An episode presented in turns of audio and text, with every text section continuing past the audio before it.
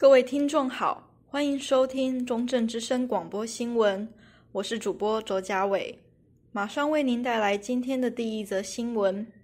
国民法官法即将施行，司法院于一百零八年开始与各地方法院、高中院校合作举办国民法官校园模拟法庭，来增进年轻国民对新制度的了解。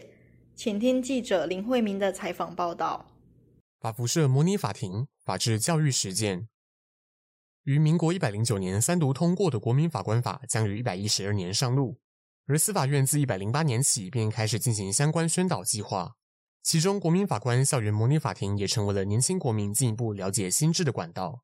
嘉义地方法院国民法官专庭庭长张志伟说：“司法院这边会准备好模拟法庭的剧本，然后一些道具，那法院这边呢就会有一位真正的法官。”主导整个诉讼程序的进行，还有后面评议程序的进行，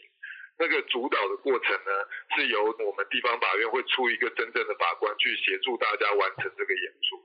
今年由中正大学法律服务社举办的国民法官校园模拟法庭，也在十一月十七日圆满落幕。除了法政相关科系的参与者外，亦不乏外系不同专业背景的学生报名。活动除了将国民法官纳入审理与终局评议，就连开庭前的国民法官选任也在流程之中。完整呈现了包含国民法官参与判决在内的法庭审判程序，对未来可能成为国民法官的学生们而言，此次经验十分难得。国民法官法施行在即，在法庭迎来民主新气象之际，国民也因为参与新制做足准备，在行使权益的同时，善用手握公器，为一场公正的判决尽一份心力。中正之声记者林慧明，中正大学报道。下一则新闻带您了解客家传统文化还平安。这是为了感谢上天保佑收成顺利所发展出来的习俗。虽然因时间变迁，传统文化日渐式微，但客委会也不停透过相关活动进行文化推广。请听记者范德安的采访报道。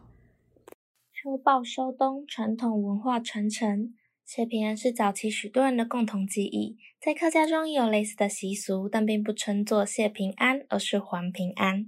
秋报收冬，在岁末来感谢神恩。除了还福仪式外，会请戏及轮流办桌请客，寓示娱乐，联络彼此之间的感情，来凝聚客家族群的向心力。收冬文化其实具有多重意涵。客家委员会自成立以来，就一直在推行传统戏曲收冬戏的巡演，还规划相关活动，试图引起年轻世代的兴趣。客家委员会艺文传播处文化艺术科科长彭玉婷说：“你们这个年代人。”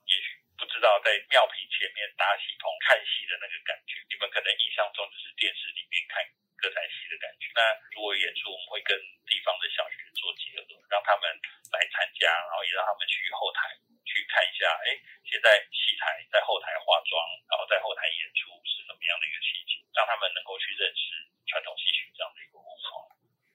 随时代变迁，客家文化面临着保留与存续的问题。客委会在民国九十八年提出客庄十大节庆来推广客家文化，因为不希望节庆是办完一个活动就结束，计划于明年转型，让所有的客家传统技艺及传统节庆以客家大节的名义申请无形文化资产，使文化的底蕴及内容能够永久留存。中正之声记者范德安嘉义民雄报道。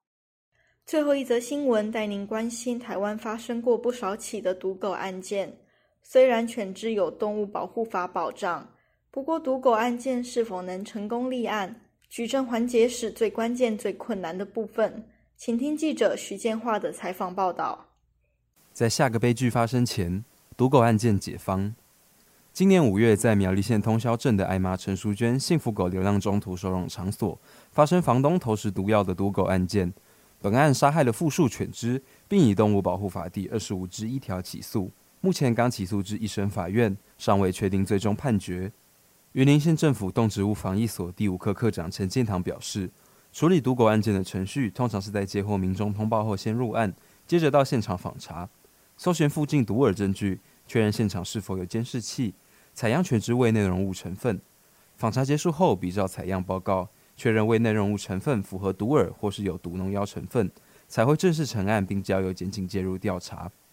嘉义县动物保护教育园区张世伟技师表示，处理毒狗案件最困难的就是举证问题。若无监视器清楚拍摄犯罪嫌疑人及犯罪行为，也没有附近民众拍摄之物证，或犬只尸体已经腐烂无法进行采样，都会导致毒狗案件入案但无法成案。关于减少毒狗案件的方式，张世伟也说道。但这种就是通常我们会再去跟附近的村里长跟他们讲说，就是帮我们宣导一下，就是附近可能有人在毒狗之类，那自己家的狗要关好，嗯，哎，就是要要要小心，因为这种毒狗案他们犯案是很简单，可能走过去随便一丢这样，那有的可能他随便一丢个毒，他也不会，他他跟你讲说他没有要毒狗，他只是想毒老鼠之类的。期望在动保法规范更加完善且配合正确观念宣导下，类似案件能够减少。中正之声记者徐建化加以云林报道。以上是本周的广播新闻，我是主播周嘉伟，我们下周同一时段再见。